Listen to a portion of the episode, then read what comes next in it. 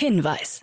Startup Insider übernimmt keinerlei Haftung für die Richtigkeit börsenrelevanter und unternehmensbezogener Daten.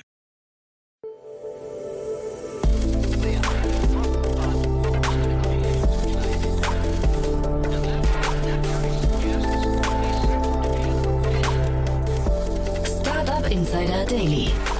Morgen Update.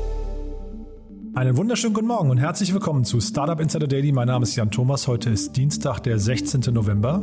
Ja, und das hier sind heute unsere Themen.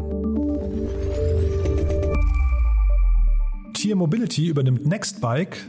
Die Bundesregierung startet ein Projekt für Quantencomputer. Der Digitalverband Bitkom fordert ein Recht auf digitale Bildung. WeWork präsentiert seine ersten Ergebnisse nach dem Börsengang. Und die NASA und Lego kooperieren und schicken Lego-Figuren auf den Mond. Heute begrüßen wir im Rahmen der Reihe Investments und Exits Otto Birnbaum von Revent. Ja, und wir haben gesprochen über die Situation und Perspektiven der innerstädtischen Mobilität. Da gab es gerade gestern ein großes Announcement von Tier Mobility und vor dem Hintergrund haben wir zum einen darüber gesprochen, wir haben aber auch über ein australisches Unternehmen in dem Bereich gesprochen. Also ziemlich interessant finde ich. Und äh, ja, Otto steckt auch total tief drin im Thema. Von daher freut euch gleich auf ein richtig cooles Gespräch. Bevor wir loslegen, kurz der Hinweis auf die weiteren Folgen. Um 13 Uhr geht es hier weiter mit Hendrik Thiele. Er ist der CEO und Co-Founder von Quello. Und da gab es gerade eine 50 Millionen Runde. Das Unternehmen baut eine Ladeinfrastruktur kommt aus München und ja, ist total tief drin im E-Mobilitätsbereich. Also auch da geht es ja gewissermaßen um die Mobilität der Zukunft. Und dann um 16 Uhr ist bei uns Hans Aderholt, er ist der CEO von CoBrainer und ist auch ein sehr spannender Ansatz, ein Unternehmen aus dem Karrieremanagement-Bereich, das vor allem in großen Unternehmen Mitarbeitern und Mitarbeiterinnen Karrierepfade vorschlägt. Das heißt zum einen auf Jobpositionen innerhalb der Unternehmen hinweist, aber auch erklärt, wie man da hinkommt, welche Skills man sich noch erarbeiten muss, um für den Job in Frage zu kommen. Also auch das ein sehr spannender Ansatz und auch da sind gerade 11 Millionen Euro investiert worden größtenteils von Business Angels, aber auch unter anderem vom Telefonica Accelerator Veira. So, das wie gesagt nachher um 16 Uhr. Jetzt gehen wir rein in die Nachrichten mit Anna Dressel, danach dann Otto Birnbaum von Revent und vorher wie immer ganz kurz die Verbraucherhinweise. Startup Insider Daily. Nachrichten. Tier Mobility übernimmt Nextbike. Das Berliner Micromobility-Unternehmen Tier übernimmt den Leipziger Sharing-Mobilität-Anbieter Nextbike, wie beide Unternehmen in einem gemeinsamen Statement verkünden. Für Tier ein strategischer Schritt, denn das Unternehmen erhält zum einen eine Flotte an vielen tausend Fahrrädern, andererseits wird Tier dadurch auch enger Vertragspartner mehrerer Kommunen. Das 2004 gegründete Nextbike ist derzeit in 300 Städten in 28 Ländern aktiv. Dabei tritt Nextbike bislang entweder in eigenem Namen auf oder betreibt, wie beispielsweise in Warschau, Kooperationen. Tier hatte kürzlich erst 200 Millionen Dollar eingesammelt und hat angekündigt, unter anderem durch Zukäufe wachsen zu wollen. Qualified persons are interested in investing and have money to invest. Laser-Spezialist Mynaric gewinnt Peter Thiel und Kathy Wood als Investoren. Das Münchner Technologieunternehmen Mynaric hat im Zuge seines Börsengangs an der US-Börse Nasdaq am vergangenen Freitag mehrere hochkarätige internationale Investoren überzeugen können, darunter PayPal-Co-Gründer Peter Thiel, den Tinder-Gründer Justin Matten sowie die US-Investoren Kathy Wood mit ihrer Investmentgesellschaft Ark Invest. Laut Berichten des Manager Magazin hat sich auch der deutsche Investor Christian Angermeier engagiert. Maneric ist auf Hochgeschwindigkeits-Laserkommunikation in Luft- und Raumfahrt fokussiert und stellt Technologien zur Verfügung, mit denen Satelliten im Weltraum Daten übertragen. Im Zuge des Börsengangs konnte das Unternehmen knapp 76 Millionen Dollar einnehmen. Recht auf digitale Bildung von Bitkom gefordert. Der Digitalverband Bitkom fordert die Politik auf, ein Recht auf digitale Bildung für alle Menschen in Deutschland einzuführen. Hierfür müsse jedoch das Grundgesetz angepasst werden. Bitkom fordert die kommende Bundesregierung und das Parlament auf, die dazu notwendigen Schritte in die Wege zu leiten. Alle Menschen hätten danach die Möglichkeit, ihr Recht auf digitale Bildung einzuklagen. Ziel der Bitkom-Initiative ist es, dass Menschen unabhängig von Wohnort, finanziellen Möglichkeiten, Alter und Fähigkeiten staatlich finanzierte oder kofinanzierte Bildungs- und Schulungsangebote immer auch auf digitalem Weg wahrnehmen können. Bund startet Projekt für Quantencomputer. Das Bundesforschungsministerium möchte etwa 40 Millionen Euro in die Entwicklung und den Ausbau der Quantencomputertechnologie in Deutschland investieren. Ein Großteil der Fördermittel fließt in einen Quantencomputer, den das deutsch-finnische Unternehmen IQM bereitstellt. Die Anlage wird in den nächsten Monaten und Jahren in das Leibniz Rechenzentrum LRZ der Bayerischen Akademie der Wissenschaften in Garching integriert. Die Förderung ist der erste Schritt eines größer angelegten Plans, im internationalen Wettlauf um die Technik der Zukunft Schritt halten zu können. Dafür hatte die Bundesregierung im Mai insgesamt zwei Milliarden Euro freigegeben. Bundesforschungsministerin Anja Karliczek, CDU, sagte, mit dem Projekt in München mache man in den nächsten Jahren einen Quantencomputer Made in Europe für Nutzer aus Forschung und Industrie in Deutschland verfügbar. A new car? Mhm. Why would I want a new car? Apple Car, wieder mehr Fahrer in Kalifornien unterwegs. Der Technologiekonzern Apple hat die Anzahl der zugelassenen Fahrer für seine Testfahrzeuge in Kalifornien auf 137 Mitarbeiter erhöht. Dies geht aus Unterlagen des kalifornischen Kraftfahrzeugamtes hervor. Damit bewegt sich das Unternehmen nur knapp unter dem bisherigen Höchststand von 154 Fahrern. Insgesamt verfügt Apple über 69 Fahrzeuge, die für autonomes Fahren qualifiziert sind und die dazu verwendet werden, Neuentwicklungen zu testen, die möglicherweise in einem Apple Car zum Einsatz kommen könnten. Laut Medienberichten deute jedoch nichts auf einen raschen Marktstart des Apple Car hin. Stock market? Yes. WeWork präsentiert erste Ergebnisse nach Börsengang. Der in der Vergangenheit stark gebeutelte Anbieter von Coworking-Büros WeWork hat seine ersten Ergebnisse nach dem Börsengang veröffentlicht. Erwartungsgemäß verbuchte das Unternehmen dabei einen Umsatzrückgang und hohen Verlust und erzielte im dritten Quartal des Geschäftsjahres 2021 einen Unternehmensumsatz in Höhe von rund 661 Millionen US-Dollar, rund 18 Prozent weniger als im Vorjahresquartal. Das operative Ergebnis verbesserte sich hingegen von minus 1,03 Milliarden US-Dollar im Vorjahresquartal auf 640 Millionen in diesem Quartal. Der Aktienkurs ist seit dem Börsengang Ende Oktober diesen Jahres rund 30 Prozent gefallen.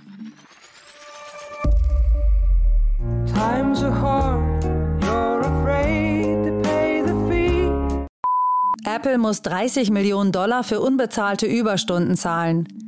In einem seit 2013 währenden Rechtsstreit muss sich der Technologiekonzern Apple endgültig geschlagen geben. Nach einem Weg durch zahlreiche Instanzen hat der oberste Gerichtshof des Staates Kalifornien Apple zu einer Zahlung von 29,9 Millionen Dollar verurteilt. Das Besondere dabei ist aber weniger die Höhe der Strafe als vielmehr der Hintergrund. Apple wurde im Zuge einer Sammelklage von den Mitarbeitern der eigenen Apple Retail Stores verklagt. Diese sind dagegen vorgegangen, dass sie sich beim Verlassen ihres Arbeitsplatzes regelmäßigen Taschenkontrollen unterziehen mussten, wobei teilweise Wartezeiten von bis zu 45 Minuten nach Schichtende entstanden sind, die der Tech-Konzern aber nicht bezahlen wollte. Apple hatte die umstrittene Praxis bereits 2015 eingestellt. Diebe in Barcelona stehlen Krypto-Geldautomaten. Die Polizei in Katalonien führt eine Untersuchung durch, nachdem berichtet wurde, dass ein Bitcoin-Geldautomat aus der Kryptobörse Grayscale Bitcoin Trust gestohlen wurde. Die Polizei in Katalonien untersucht den Diebstahl eines Bitcoin-Geldautomaten. Dieser wurde von Unbekannten aus einer stationären Kryptotauschbörse des Grayscale Bitcoin Trust im Stadtteil Sarria entwendet. Auf einem Video ist zu erkennen, wie ein Geländewagen in die geschlossenen Fensterläden der GBTC-Filiale gerammt wird, bevor sechs vermummte Männer den Geldautomaten in ein zweites Auto tragen, das auf der Straße wartet. Bislang hat sich die Polizei nicht zu den Ermittlungen geäußert. In Spanien gibt es die höchste Dichte an Bitcoin-Geldautomaten in Europa. NASA schickt Lego-Figuren zum Mond. Der Spielzeughersteller Lego hat eine Kooperation mit der NASA bekannt gegeben. Demzufolge werden beim kommenden Flug der Artemis-Rakete am 12. Februar 2022 vier Lego-Astronautinnen und Astronauten an Bord der Rakete sein, wenn diese vom Kennedy Space Center in Richtung Mond abhebt. Das Lego-Team setzt sich dabei aus der Kommandopilotin Kate, dem Mission Specialist Kyle und den beiden Crewmembern Julia und Sebastian zusammen. Unterstützt werden sie vom Bodenteam und der Flugsteuerung, die natürlich auch aus Lego sind. Neben einer reinen Marketingaktion ist die Zusammenarbeit auch der Auftakt für eine Lerneinheit, die Lego in Zusammenarbeit mit der NASA ausgearbeitet hat und die Lehrerinnen und Lehrern sowie Schülerinnen und Schülern und deren Eltern zur Verfügung gestellt werden soll.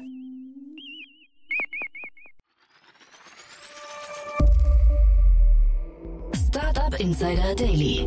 Kurznachrichten.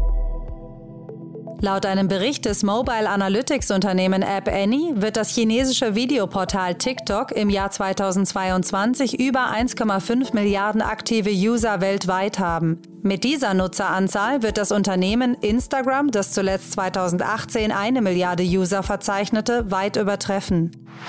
Tesla hat damit begonnen, Starlink an seinen Supercharger-Ladestationen zu implementieren, um Internet via Satellit anzubieten.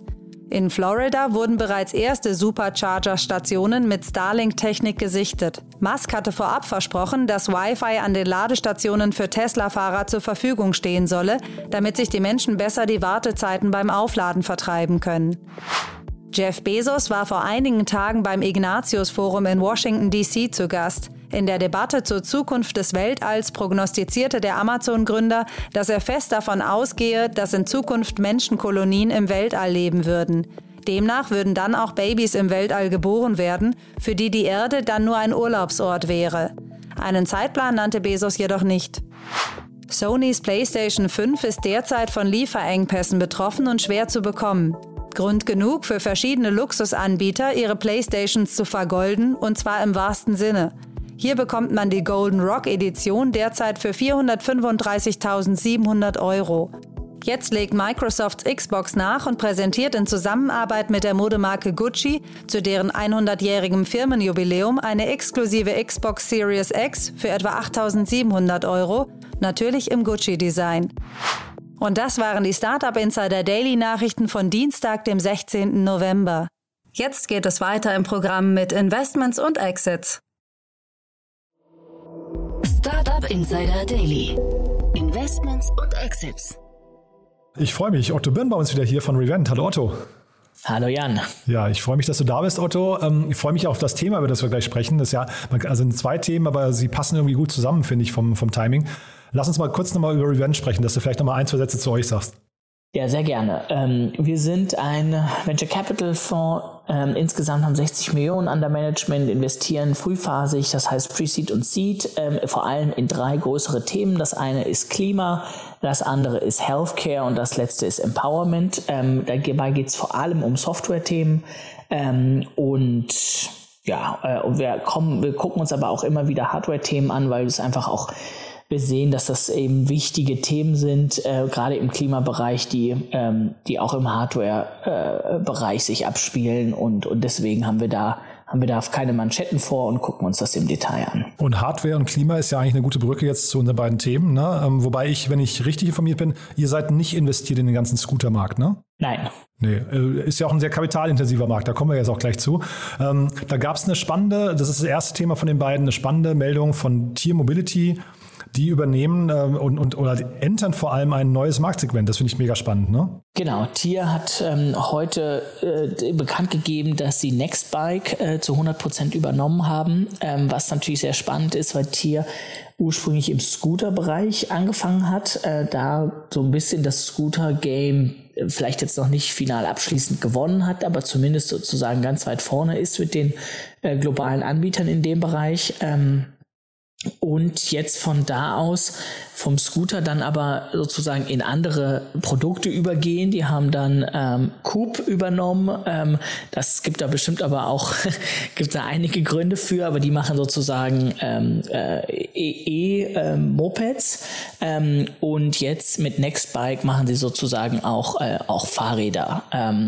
Und die Idee ist, dass sie eben eine wirkliche, zumindest von außen scheint, dass so eine Mobility Company bauen, die eben den Nutzern die Möglichkeit gibt, die verschiedensten äh, ähm, äh, ja, Produkte, ob es ein Scooter ist oder ein Moped ist oder ein Fahrrad ist, ähm, zur Verfügung zu stellen, um eben kein eigenes Auto mehr zu brauchen, sondern über eins von den verschiedenen Vehikeln äh, sich von A nach B fortbewegen zu können.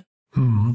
Also T-Mobility finde ich, man, also von außen betrachtet haben die einen extrem guten Lauf, sind auch beachtlich gut durch die Krise gekommen, also durch die, durch die Corona-Krise, wo man natürlich irgendwie so gewisse Einbrüche hatte, haben ja natürlich auch noch ein saisonales Geschäft, was auch nicht immer leicht ist wahrscheinlich, aber haben gerade eine große Finanzierungsrunde abgeschlossen, werden glaube ich mit zwei Milliarden bewertet schon und sind jetzt äh, munter am Akquirieren und ich finde Nextbike finde ich ein extrem spannendes ähm, äh, Target, muss ich sagen, ich kann es noch nicht ganz einordnen, am Beispiel von Coop hast du ja gerade genannt, wie gut das überhaupt funktioniert, also mehr zu sein als eine Scooter Company. Weißt du das? Ja, also im Detail weiß ich sozusagen nicht. Ähm, ich, ich, glaube aber, dass es insgesamt schon jetzt einen, einen, einen, ja, mehr und mehr Spieler geben wird, die, äh, die andere sozusagen ähm, kaufen und, und hinzukaufen werden und dass es dann insgesamt ein, zwei, drei Mobility-Plattformen geben wird. Ich glaube, so ein bisschen der größte Anbieter, der ja auch mit am ersten in den Markt kam, war Uber, halt über Rideshare, aber Uber hat dann eben jetzt auch Uber Bikes ähm, und hat mittlerweile auch Lime integriert im Sinne vom Scootermarkt.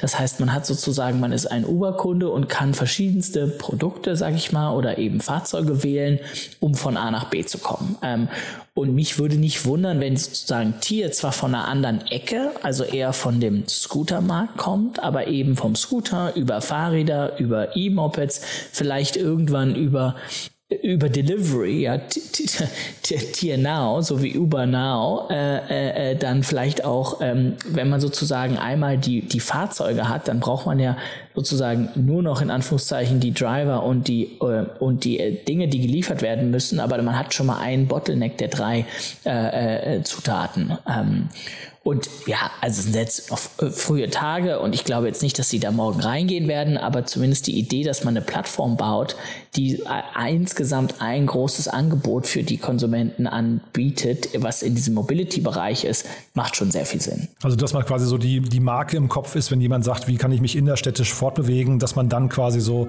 äh, weiß nicht, äh, First of Choice, First of Choice oder First of Mind oder so ist, ja? Genau. Und also ich weiß nicht, wie dein Handyscreen aussieht, aber ich habe sozusagen tatsächlich einen Pocket, der heißt Short Distance und da steht sozusagen ein Uber und ein Tier und ein Share Now ja, ähm, und davon wird es, glaube ich, da gibt es aktuell noch sehr viele von.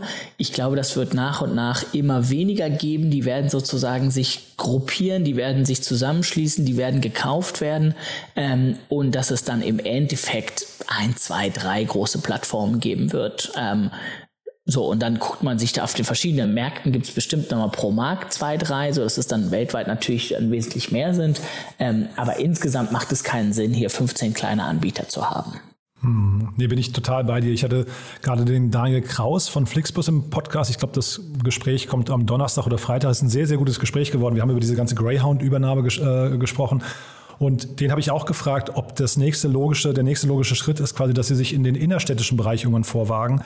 Und da hat er gesagt, nee, das ist für sie aus, also zumindest Stand heute, ein komplett anderer Markt, der nach ganz anderen Regeln funktioniert. Also das klingt so, als könnte quasi, was ich damit sagen möchte, dass so ein Tier zum Beispiel oder ein Uber oder so sich diesen Markt wirklich komplett zu eigen machen und dann, wenn man den einmal besetzt hat, vielleicht auch unangreifbar bleiben in so einem Markt. Ne? Ja, es wird vor allem immer schwieriger für andere da hinzuzukommen, weil einfach sehr, sehr starke Netzwerkeffekte da sind. Im erstens von, was ist sozusagen kritische Liquidität an Fahrzeugen, die da ist, die man auch in den Umlauf bringen muss. Was ist eine kritische Intelligenz, wo muss man welche Fahrzeuge hinbringen, austauschen, äh, reparieren, was sind sozusagen so Hotspots dazu. Das ist ja ein riesen operatives Geschäft. Ja, man sieht ja ab und zu hier in Berlin die irgendwie die LKWs, die Batterien austauschen oder ganze Scooter sozusagen einpa einpacken und andere wiederum hinstellen. Also das ist jetzt nicht etwas, was man morgen irgendwie anfängt, ähm, sondern das braucht erstens sehr viel Kapital und zweitens hat man dann eben Skaleneffekte und Netzwerkeffekte, wenn man einmal drin ist. Ja, zeitgleich, ähm, du hast ja von Uber gerade gesprochen. Es gab ja mal Uber Pool, hieß das, glaube ich, wenn ich mich richtig erinnere, ne? wo man halt mhm. halt quasi so ein bisschen wie dieses ähm, wie hießen die hier in Berlin? Ähm, nicht, nicht Bergfürst, wie hieß dieses? Äh, äh Bergkönig. Ber Bergkönig, danke, genau. Ähm, ne? Also dieses Modell, dass man im Prinzip eine Alternative schafft zum, zum Bus und so ein bisschen eher ähm, äh, die, die Laufdistanzen auch verringert. Das sind da alles Modelle, da kann sich ja so ein Tier noch hinentwickeln, vielleicht sogar bis hin zum Thema äh, Carsharing irgendwann, ne? Total. Und ich glaube, wenn du wirklich Mobility-Anbieter durch und durch sein willst, dann brauchst du sozusagen alle Fahrzeuge, ja, alle Möglichkeiten, sich fortzubewegen, möglichst auf einer Plattform. Ähm, aber eben auch Schritt für Schritt. Ähm, das ähm, muss man schauen.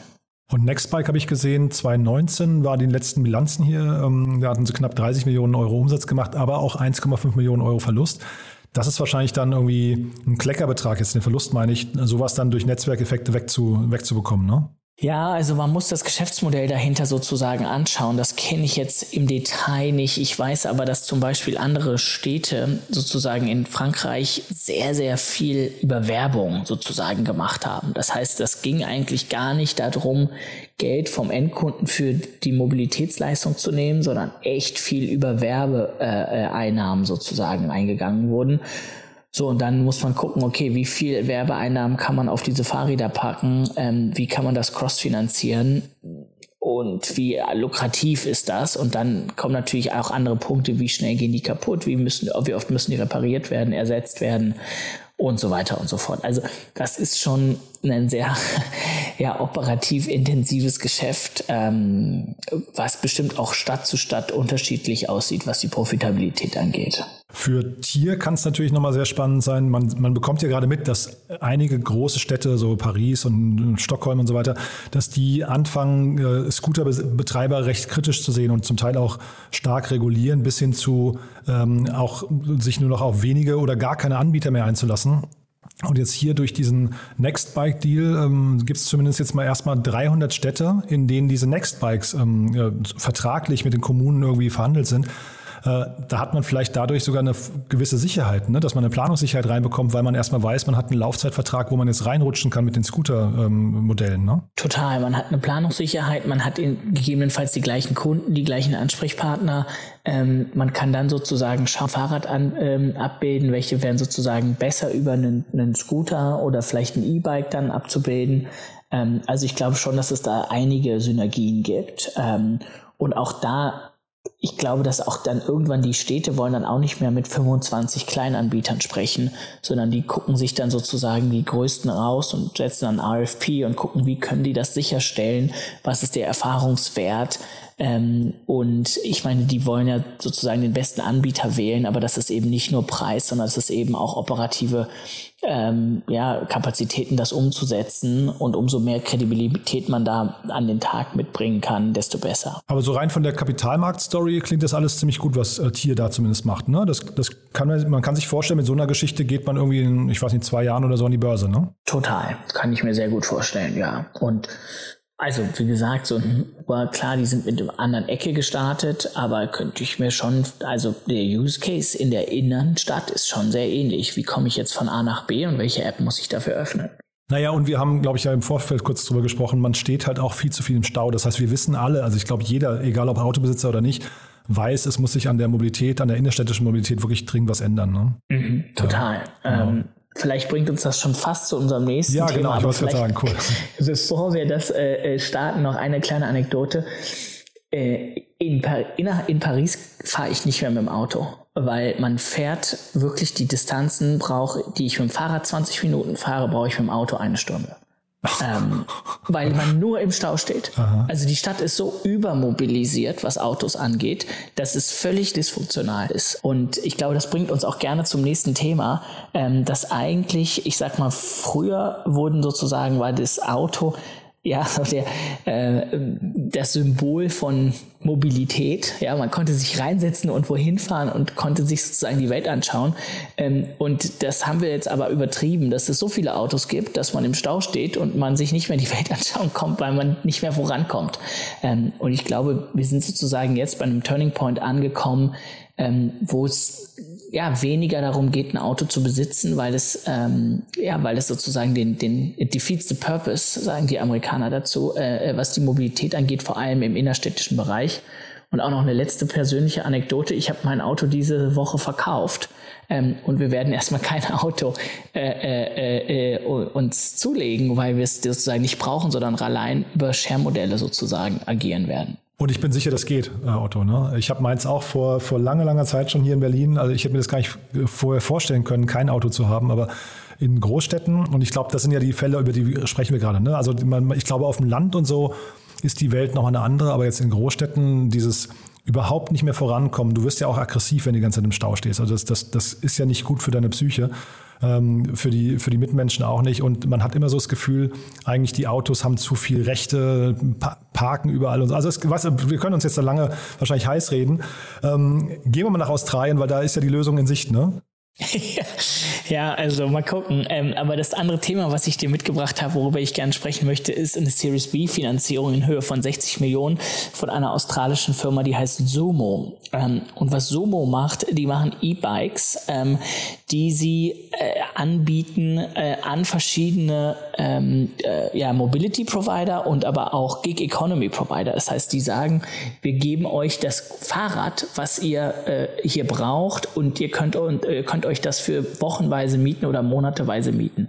Das heißt, ich, ich sehe das aus der Investorensicht so ein bisschen ähm, so ein bisschen die Schaufeln im Gold, äh, im Goldrausch sozusagen zu verkaufen. Wenn alle sagen, okay, wir müssen unsere Mobilität ändern, wir müssen weg von den erstens Autos und zweitens vom Besitz. Wir müssen mehr auf E-Bikes gehen und mehr in, in die Shared Economy gehen, ähm, dass sie dann sagen, hey, guck mal, hier gibt's die Fahrräder dazu äh, und hiermit könnt ihr Essen ausliefern, hiermit könnt ihr Pakete ausliefern, hiermit könnt ihr euch von A nach B bewegen, hiermit könnt ihr Next Bikes kind of E-Bikes zur Verfügung stellen, verschiedenste Use Cases anbieten, alles im E-Bike-Bereich.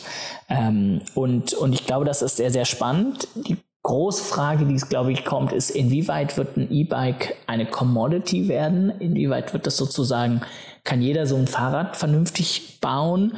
Ähm, Aktuell ist das noch keine Commodity, kann man aber auch dazu sagen. Na, wir haben ja hier in Berlin zum Beispiel äh, oder generell Startups, die auf dieser Nicht-Commodity aufbauen, ne? Van Moff oder Dance hier in Berlin und so weiter.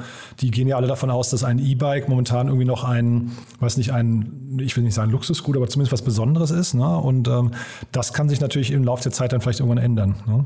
Genau, das kann sich verändern. Ich glaube, so ein bisschen die Frage ist, inwieweit ist sozusagen ein Fahrrad eine Commodity? Ja, da sagt wahrscheinlich ein, ein Shimano oder eine Gazelle, die sagen, nee, nee, Fahrrad ist nicht gleich Fahrrad und man kann ja auch ein paar tausend Euro für ein Fahrrad ausgeben oder ein paar hundert Euro oder unter 100 Euro. Also da gibt es sicherlich große Qualitätsunterschiede. Ähm, das Spannende ist aber jetzt, glaube ich, erstmal sozusagen, aktuell ist die ist der Markt in dem E-Bike-Bereich noch echt früh. Ja, weil sie natürlich auf der einen Seite teuer sind äh, ähm, und auf der anderen Seite auch die Technologie jetzt noch nicht seit Jahrzehnten irgendwie da ist, dass es die, die Akkus dazu gibt, dass die Akkus lang genug halten, dass die nicht teuer, zu teuer sind zu produzieren und so weiter und so fort.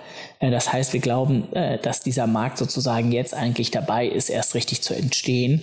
Äh, und, und da wird es natürlich dann auch Möglichkeiten geben für, für neue Unternehmen, sich zu positionieren und sozusagen die Market Leadership ähm, an sich zu nehmen. Naja, und auch hier wieder die digitale Komponente. Ne? Man kann sich ja durchaus vorstellen, dass Menschen eben einfach vielleicht insgesamt gemeinsam mehr investieren und sich dann aber irgendwelche teuren Modelle äh, teilen. Ne? Dass man, äh, also man ist ja wahrscheinlich, wie gerade auch beim Auto beschrieben, diese Fahrräder stehen wahrscheinlich auch einen Großteil des Tages nur rum. Und warum sie nicht mit irgendwie zwei, drei Nachbarn irgendwie gemeinsam mieten und dafür eben das bessere Modell haben, ne?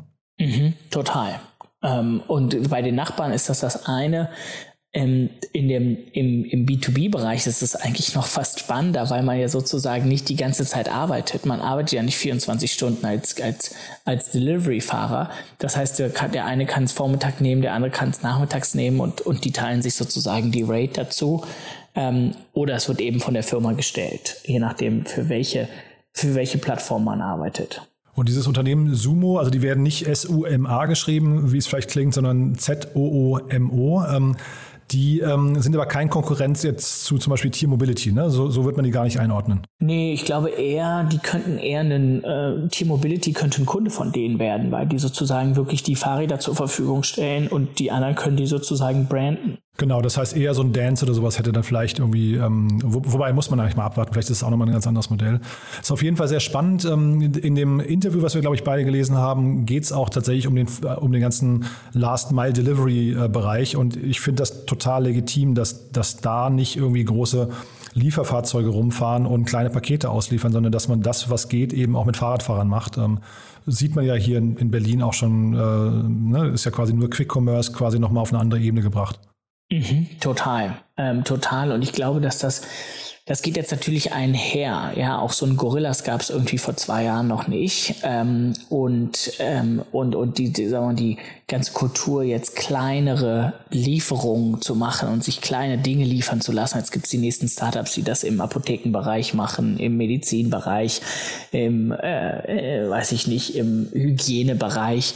Ähm, mal gucken, wie viele davon sozusagen in fünf Jahren noch da sind, aber dass es insgesamt einen Trend gibt, ähm, mehr und mehr Dinge on the spot sich liefern zu lassen, das macht, das macht schon Sinn und dass das die aktuelle Lieferinfrastruktur dafür nicht gebaut ist und deswegen auch nicht optimal ist, das ist auch irgendwie klar. Ja, wobei ich tatsächlich vielleicht in dem Kontext nochmal, äh, Otto, was mir echt noch fehlt, ähm, sind Menschen, die ähm, sag mal, vor dem Hintergrund der zunehmenden Auto, äh, autonomen fahrenden Fahrzeuge ähm, mal so das äh, Mobilitätskonzept, sagen wir mal 2030, 2035 für Innenstädte mal definieren. Weißt du, die mal so weit denken und sagen, naja, was wird sich denn eigentlich ändern, wenn jetzt hier nur noch selbstfahrende Lieferfahrzeuge oder selbstfahrende Busse oder ja, äh, selbst, selbstfahrende PKWs rumfahren?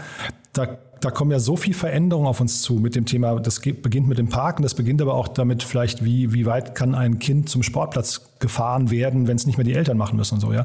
Und das, also wenn da einer der Hörerinnen und Hörer sich berufen fühlt, mal zu brainstormen, äh, total gerne, weil das finde ich ein Thema, da, da denken wir alle noch viel zu kurz. Ne? Total. Und ich würde dir zumindest einen Namen mal rüberwerfen, ähm, äh, die sozusagen auch in dem Bereich sind. Die haben auch gerade eine Finanzierungsrunde gemacht und die machen, ähm, die sammeln die ganzen Mobility-Daten an von sozusagen äh, von Städten, um diese auszuwerten und zu schauen, wo, wo fließt eigentlich was, in welche Richtung und was heißt das für uns als Stadt. Äh, Via Nova heißen die. Via Nova, okay, die schaue ich mir auf jeden Fall mal an, ja. Ähm, weil wie gesagt, das Thema finde ich so elementar wichtig für jeden von uns, ja. Und ich, ähm, man, man bekommt zu wenig Visionen, finde ich, die über die nächsten zwei, drei Jahre hinausgehen. Ja. Absolut. Und, und dann, ich meine, da gibt es ja immer wieder echt spannende, äh, auch sozusagen Kunstbilder, die zeigen, wie würden unsere Straßen eigentlich aussehen, wenn wir mal äh, den ganzen Platz, den die Autos wegnehmen, sozusagen als toten Platz nehmen, weil wir den ja faktisch nicht bespielen können. Und dann sieht man, ist das sozusagen so ein Abgrund und auf einmal sieht man, dass irgendwie die, die, die Bürgersteige äh, 30 Zentimeter breit sind oder lass es zwei Meter sein und die zehn Meter die Straße. Ähm, und das ist natürlich alles noch auch aus einem, aus einem Mindset und aus einem Städteplanung, wo man sagt, okay, Wahnsinn, wir haben Autos, wir haben Mobilität, das ist das, was wir haben wollen dass uns das selber mal irgendwann sozusagen über den Kopf wächst, hat wahrscheinlich vor 50 Jahren dann auch keiner gedacht. Nee, wie auch. Also muss man, glaube ich, auch vorwurfsfrei erstmal ähm, im Raum stehen lassen. Das ist ja jetzt, da kann keiner was dafür. Aber jetzt haben wir plötzlich neue Möglichkeiten und ich glaube, die gilt es einmal zu durchdringen und mal drüber nachzudenken, wohin sich dann Städte vielleicht mobilitätsseitig entwickeln könnten. Ne? Total. Super, Otto. Jetzt haben wir so ein bisschen philosophiert zum Ende, ähm, aber fand ich mega spannend, finde ich. Und es ist ja wirklich ein toller Markt, der da auf jeden Fall in Bewegung ist. Es ist super zu sehen, dass da was passiert. Haben wir zu beiden Themen was Wichtiges vergessen? Nee, ich glaube, das Schöne an den beiden Themen ist, es zeigt, dass sozusagen die Mobilitätswelt äh, im, im Aufbruch ist. Es zeigt, dass es äh, spannende Firmen gibt, die ganz neue Dinge denken, umsetzen und, und auch echt große Werte schaffen in dem Bereich.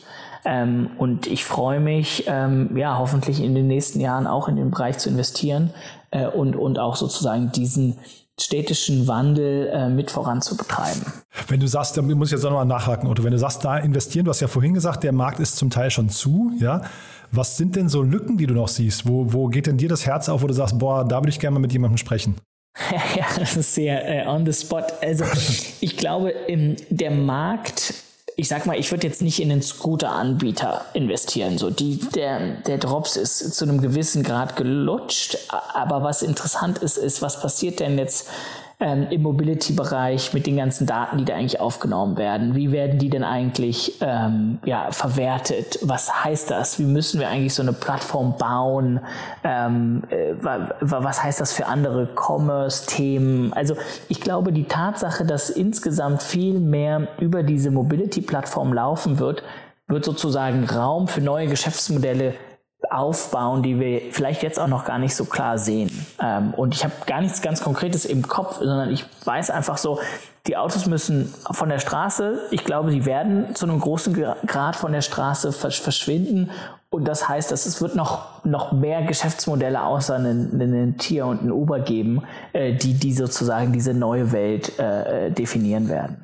Siehst du denn, ähm, also sorry, wenn ich dich jetzt nochmal festhalte, Otto, ne, aber ich finde das wirklich so interessant. Ähm, jetzt gerade gestern ging ja über den Ticker, dass ähm, äh, Gorillas seine Lager, seine Lieferläger ausgliedert und in Franchise-Modelle überführt.